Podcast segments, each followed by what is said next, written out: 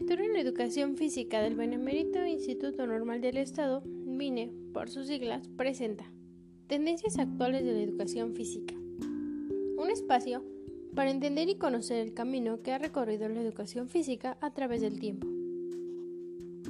Una vez más, bienvenidos a este espacio Tendencias actuales de la educación física, en su transmisión número 14, enfocada en la fenomenología de la percepción.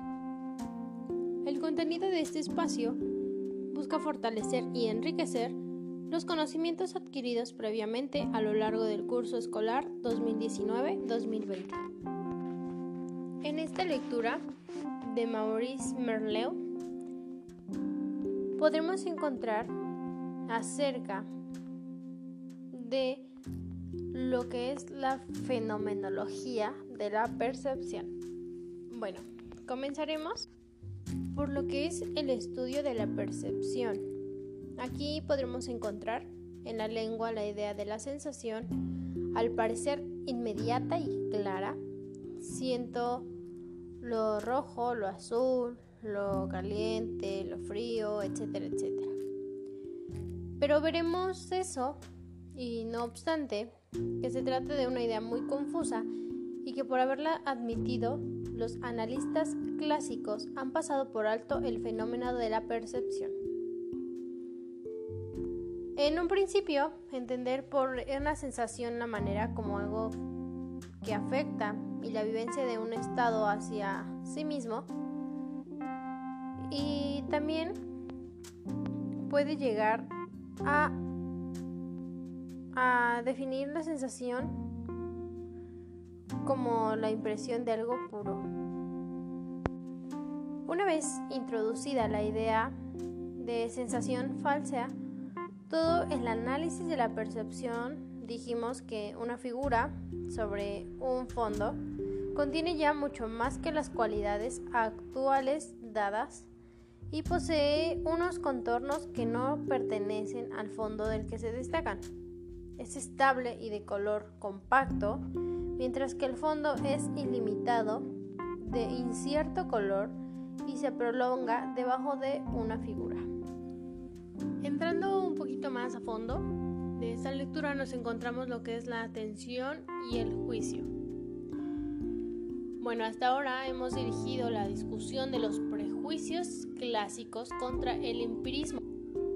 A decir verdad, no era únicamente al empirismo al que apuntábamos importa hacer, ver, ahora que una antítesis interculturalista se sitúa en el mismo terreno que él.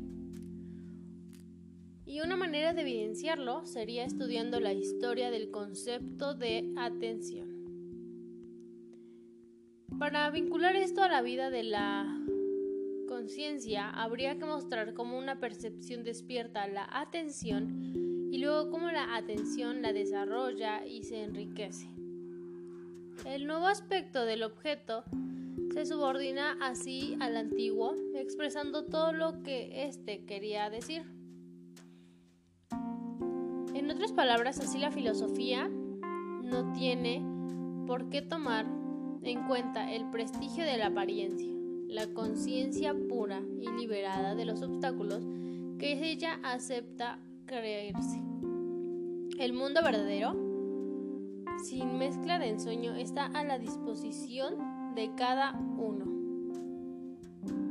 Pues una vida privada de la conciencia y a la conciencia no se opone más obstáculo que el caos, que no es nada, esta es una consecuencia que todo lo constituye.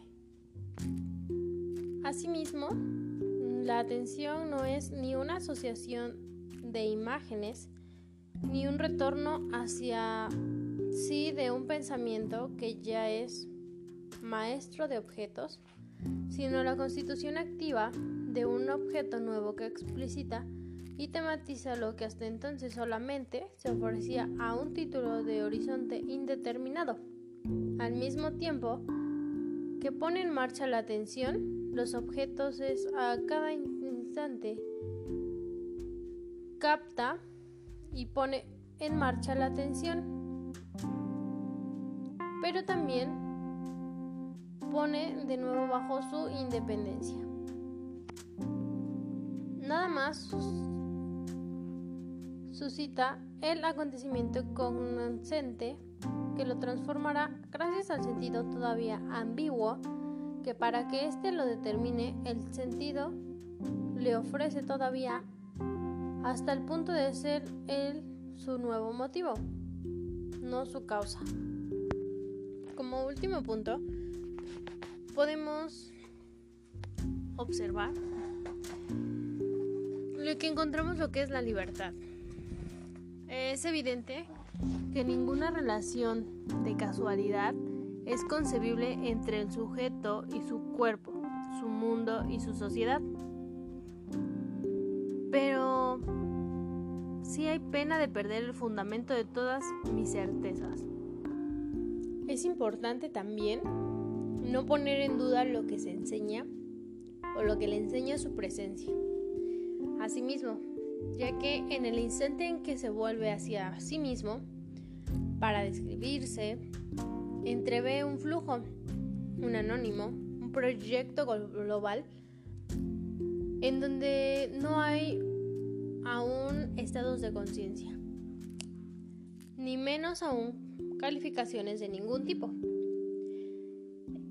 Esto quiere decir que ante la insuperable generalidad de la conciencia, ninguna particularidad parece ser o puede ser vinculable hacia ningún límite, ya que puede imponerse a este poder desmesurado de evasión para que algo exterior pudiese determinarse. Su libertad y su universalidad no podrían admitir un eclipse. Es inconcebible que sea libre en ciertas acciones o actividades determinando en otras. La valoración del presente se hace por medio del libre proyecto del futuro, de donde podría concluirse que la historia no tiene de por sí misma sentido, pero tiene el que en nuestra voluntad le damos esa importancia. Ahora bien, si ya vimos que el pensamiento objetivo y el análisis reflexivo son dos aspectos de un mismo error, dos maneras de ignorar los fenómenos, el pensamiento objetivo deduce la conciencia de clase de la condición objetiva del proletariado y la reflexión idealista reduce la condición proletaria a la conciencia que el proletario toma de la misma. Mm, de la primera deriva la conciencia, que de la clase que está definida por unos caracteres objetivos y la segunda por el todo lo contrario, ¿no?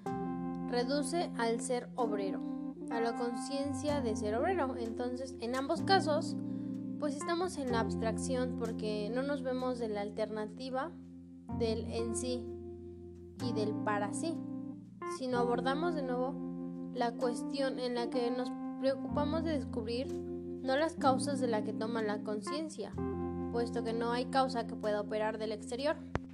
En pocas palabras, lo que nos quiere decir este, este pequeño formato es que no importa lo que tengamos o lo que esté a nuestro alcance, porque de nada sirve si lo tenemos ahí y no lo ocupamos o no llevamos un empeño hacia él.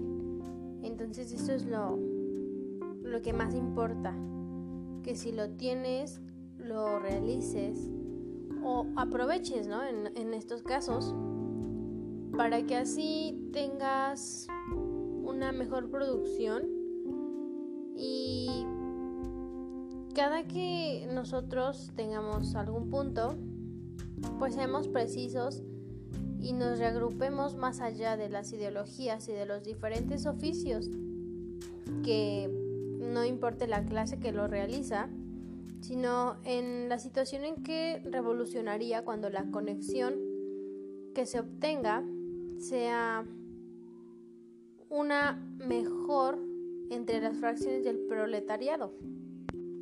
Así que espero que les haya gustado y sea de su interés. Ojalá nos sigan escuchando en nuestros siguientes temas, que tenemos diversidad de ellos, que tienen igual relación con la educación física y que quizás ni siquiera sabíamos, ¿verdad? Entonces, muchas gracias por escucharnos y que tengan una excelente tarde.